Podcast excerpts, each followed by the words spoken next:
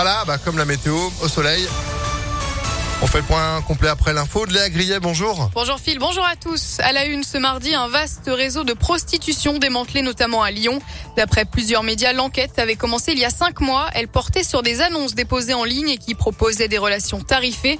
Le réseau était installé à Lyon, mais aussi à Orléans, Rouen, Rennes ou encore Dieppe.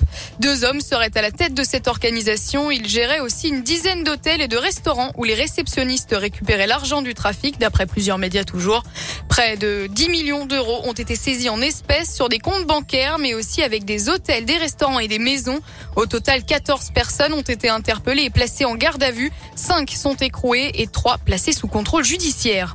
Un coup de filet anti-drogue entre l'Ardèche et Lyon. Entre les mois de mai et juin, les autorités ont mis la main sur près de 363 kilos de cannabis, 2 kilos et demi de cocaïne, mais aussi 63 000 euros en liquide, 4 armes de poing et des biens mobiliers et immobiliers estimés à 1 million d'euros. Au total, 16 suspects ont été interpellés, 12 ont été mis en examen et 7 placés en détention provisoire d'après plusieurs médias. Une centaine de tilleuls abattus au parc de Paris. Tout ça à cause d'un champignon particulièrement difficile à repérer qui entraîne la chute des arbres. Huit tilleuls sont tombés en quatre ans et d'après les dernières analyses, au moins 38 autres seraient contaminés. L'accélération du phénomène oblige les équipes du parc à prendre cette décision radicale. Pour éviter tout accident, les 126 arbres de l'allée Chartière vont donc être enlevés dans les 15 prochains jours. Ils seront remplacés dès l'hiver prochain par des espèces plus résistantes. Car si le champignon a pu s'en prendre aux arbres, c'est aussi parce qu'ils étaient affaiblis par les conditions météo. Et c'est d'ailleurs tout l'enjeu aujourd'hui pour nos forêts. Les explications de Pierre Athanas, vice-président de la métropole délégué à l'environnement. On vient de cumuler plusieurs années très très sèches et en plus on a eu ces épisodes de canicule. Donc des arbres qui sont très fatigués et quand c'est comme ça, les parasites peuvent rentrer beaucoup plus facilement. Et autant on sait, et c'est malheureusement prouvé, qu'on aura un réchauffement global, on ne connaît pas le climat exact. Est-ce qu'on aura des gelées tardives, ce qui vont nous empêcher d'avoir un certain nombre d'espèces méditerranéennes? On a de plus en plus de coups de vent, on a de plus en plus d'épisodes de grêle.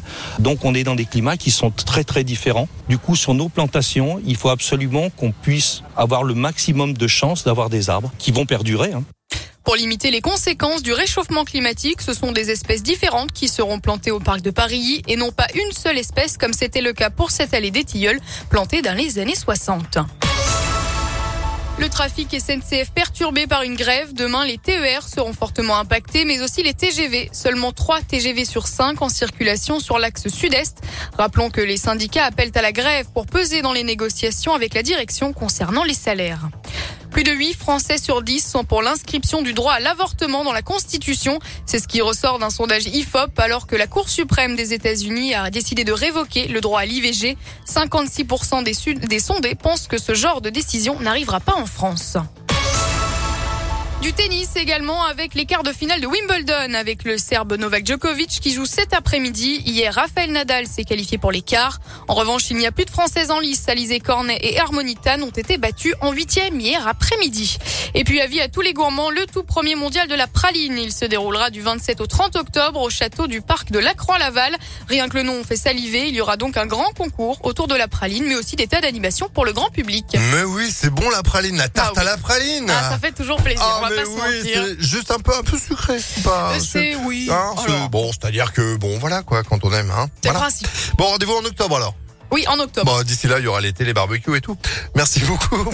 on se retrouve dans 30 minutes. À tout à l'heure. À tout à l'heure, 9h05. C'est la météo et il fait beau.